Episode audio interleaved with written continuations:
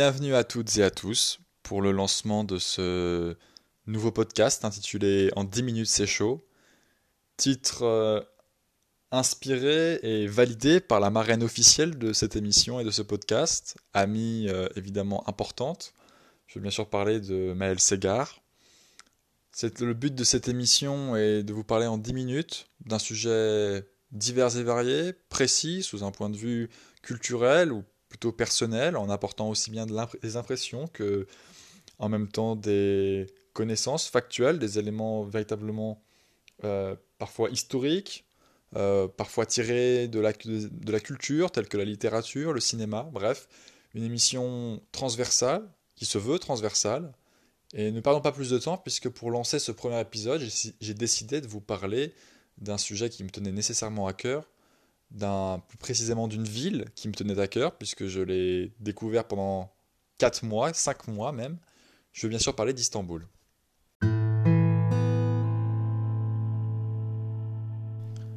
Nécessairement, avant de parler de mon expérience de voyage à, au sein à Istanbul, je suis obligé d'évoquer euh, l'histoire de cette ville quasi millénaire. De fait, euh, Istanbul ne s'est pas toujours appelé Istanbul, vous le saviez peut-être.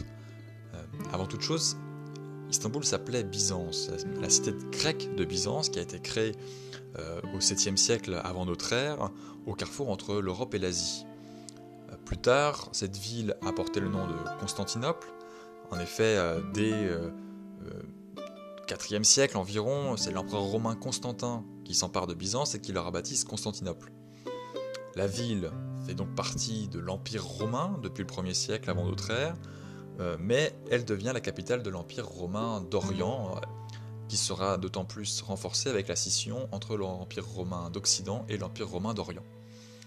Euh, évidemment, à partir de justement de 476, date bien connue, l'Empire romain d'Occident s'effondre, alors que Constantinople, évidemment, se maintient et perdure avec l'Empire romain d'Orient.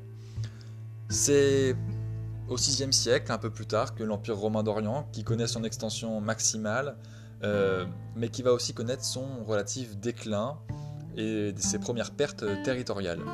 Euh, malgré ça, elle reste considérée comme la capitale du monde, avec une influence allant jusqu'en Afrique du Nord, passant par l'Italie et même une partie de l'Espagne. C'est en 1453 que les Turcs vont s'emparer de la ville, l'Empire romain disparaîtra pour de bon, c'est des sultans qui remplaceront donc les empereurs. La ville, à savoir, restera officiellement Constantinople, mais l'usage fera que les Turcs, notamment, l'appelleront Istanbul, et ainsi que les étrangers. Et c'est vraiment en 1930 que, sous le règne d'Atatürk, que Istanbul, au niveau international, sera consacré, et donc le terme de Constantinople disparaîtra.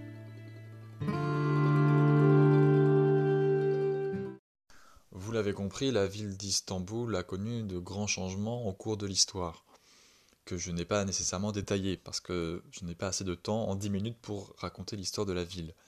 Cela étant, je tiens à vous faire un peu voyager, dans cette période un peu de confinement, où le voyage est un peu proscrit, malheureusement.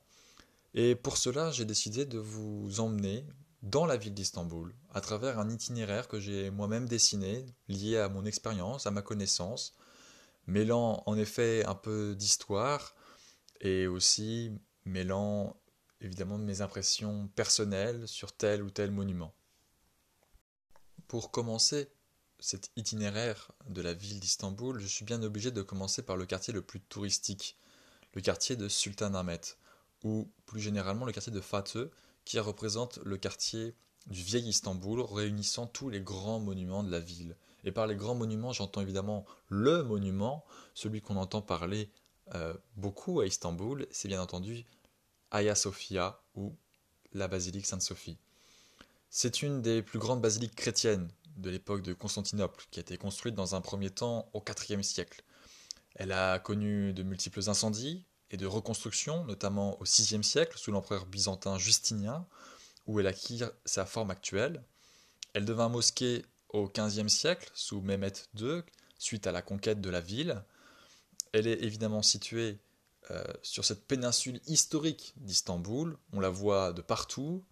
elle est mise en, avant. Ces minarets ont été rajoutés suite à sa transformation en mosquée et depuis 1934, excusez-moi, elle n'est plus un lieu de culte mais un musée, ce qui attire évidemment énormément les touristes du monde entier.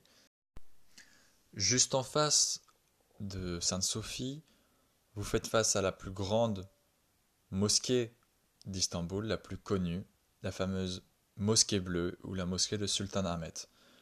Cette mosquée est évidemment connue pour euh, son, sa mosaïque bleue, d'où le nom de la mosquée.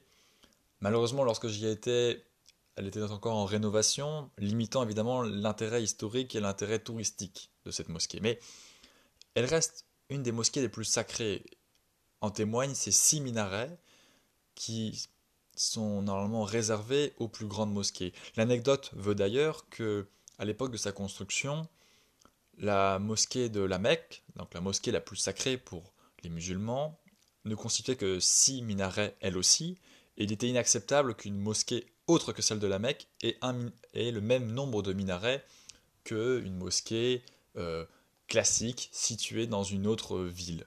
Et de ce fait, le sultan Ahmed, à l'époque, a décidé de financer la construction d'un septième minaret pour la mosquée de la Mecque afin que celle-ci garde sa suprématie. Juste à côté de ces deux colosses de la ville, vous avez quelque chose qui ne paye pas de mine dans le sens où vous ne pouvez pas imaginer ce que c'est puisque ce qui est à visiter est en réalité sous terre. Je parle bien entendu de la citerne basilique, construite par les Byzantins, qui était un réservoir d'eau qui alimentait toute la ville. Vous pouvez visiter cette citerne basilique assez incroyable avec euh, ces grandes colonnes de pierre qui font, qui marquent aussi l'histoire et je dirais la, le paroxysme de l'Empire byzantin. Plus encore, vous pouvez même, après avoir quitté ces citernes basiliques, vous enfoncer en suivant la ligne de tramway dans le vieil Istanbul jusqu'au Grand Bazar. Et ce Grand Bazar, évidemment, très touristique, très traditionnel, euh, avec ses plus de 3 km ou 5 km de dédales de petites euh, rues et d'échoppes euh, qui vous attireront et qui, bien sûr, en tant que touriste, vous feront croire que vous pouvez négocier alors qu'en réalité, vous allez payer un produit bien plus cher que dans n'importe quel autre magasin. Mais il y a un charme particulier, euh, propre à la ville d'Istanbul. Et puis dans le même style, il y a en contrebas, bien plus en contrebas, près du Bosphore, le bazar égyptien, dans le quartier des Mignonus. le bazar égyptien, il est spécialisé plus dans les épices. Alors là, vous avez le safran, vous avez le curry, vous avez des épices du monde entier, en fait, qui viennent et qui alimentent euh, ces échoppes. Euh, assez, assez incroyable aussi, avec une ambiance très particulière, évidemment euh, bondée de monde euh, et donc euh, très, difficile de se faire une place, mais incroyable. Et c'est là aussi que vous pourrez acheter les loukoums, spécialité évidemment turque. Mais dans le vieil Istanbul, c'est un monument plus particulièrement qui moi qui m'a évidemment, je dirais, subjugué, c'est la mosquée de Soliman le Magnifique. Soliman le Magnifique est un des plus grands sultans de l'époque ottomane, euh, reconnu et marque aussi l'ouverture de l'Empire ottoman vers l'Europe, notamment avec la France. Cette mosquée est construite sur la plus haute colline d'Istanbul. Il faut le dire, c'est une des plus belles mosquées. Je pense même à moi beaucoup plus belle que la mosquée bleue. Déjà parce que elle offre un panorama unique sur tout Istanbul. Un panorama qui vous fait forcément tomber amoureux de la ville. Et puis la mosquée en tant que telle est magnifique à l'intérieur. On parle évidemment d'une architecture extrêmement fine, extrêmement détaillée, avec un magnifique lustre qui surplombe la salle de prière, euh, qui rend évidemment la, je dirais, l'ambiance de cette mosquée et l'atmosphère encore plus, je dirais, saisissante.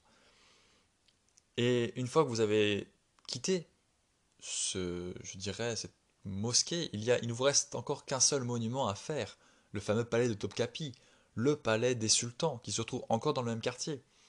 Alors ce palais, il est évidemment, je ne pourrais même pas le détailler, il vous faut au moins une journée pour le faire, mais il a un style très particulier, notamment le harem, très connu, alors pas au sens dans lequel on entend, mais le harem était en fait simplement l'endroit où la famille du sultan vivait, notamment la mère qui contrôlait le harem, alors évidemment, il y, a les, femmes du sultan qui y vivaient, ses concubines, mais pas que, c'était aussi l'endroit où le sultan venait se reposer, où il accueillait parfois ses ministres, dans, je dirais dans une vie privée.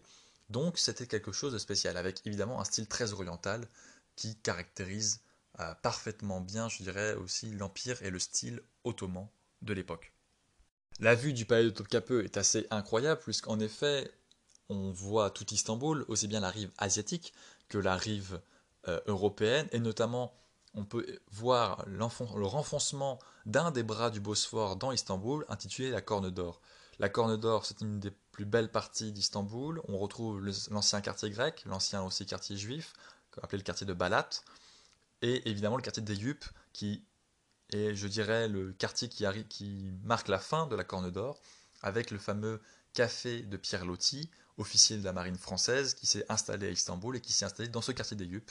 Donc pareil, pour boire un café avec une vue sur la Corne d'Or, c'est tout simplement magnifique. Enfin, je dois bien sûr euh, terminer le vieil Istanbul par, je dirais, le nouvel Istanbul, Istanbul moderne, celui où j'ai vécu, celui où en effet on passe la plupart de son temps. Après avoir, après avoir franchi le pont de Galata qui justement sépare le vieil Istanbul d'Istanbul moderne, on peut évidemment aller dans le quartier de Karaköy, quartier qui était pourtant très mal famé il y a encore dix ans de cela, mais qui est devenu un quartier très touristique et très festif avec évidemment la place Taksim, qui signifie en fait la place Rassemblement, euh, qui est le débouchement de l'avenue de l'Indépendance, qui est la grande avenue commerciale euh, de ce quartier. On retrouve également le quartier de Beşiktaş, quartier où j'ai vécu, notamment pendant ces cinq mois, quartier extrêmement festif, très européen, avec un style totalement différent, et qui aussi euh, est un quartier de vie incroyable, notamment les soirs de match, où le, les clubs de Beşiktaş, évidemment, euh, s'empare des rues dès qu'il y a un match et surtout quand il y a un derby qui rend l'ambiance tout simplement folle. Évidemment, je pourrais vous parler du quartier d'Ortaköy, quartier aussi qui est très mignon, proche du Bosphore, avec la mosquée blanche d'Ortaköy, qui est tout simplement aussi une merveille architecturale.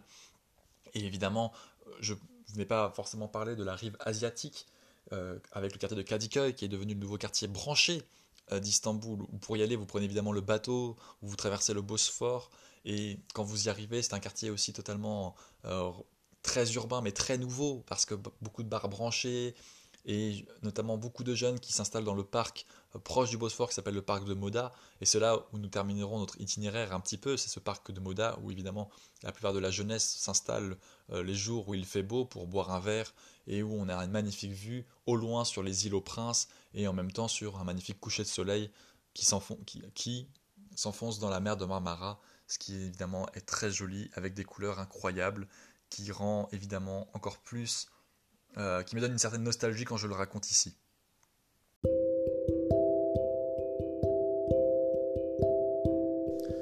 Voilà, c'est la fin de ce premier podcast. Euh, certes un peu plus long que prévu, mais pour une première, j'ai essayé de me contenir. Je m'améliorerai au fur et à mesure en synthèse. Cette ville est évidemment incroyable. Je vous invite à y aller quand si vous avez l'opportunité d'y aller. Je vous invite aussi à lire des écrivains turcs qui parlent de cette ville. Pour aller plus loin, je vous conseille évidemment le livre Istanbul d'Orhan Pamuk, grand écrivain turc, qui a été le seul prix Nobel de littérature d'ailleurs turc, mais qui a écrit ses expériences de vie sur Istanbul et nous fait très bien voyager avec des images euh, dans cette magnifique ville qui est, Istanbul euh, à travers ses différents quartiers. Voilà, j'espère qu'en tout cas que ce premier podcast vous a plu et je vous dis à bientôt pour un prochain thème.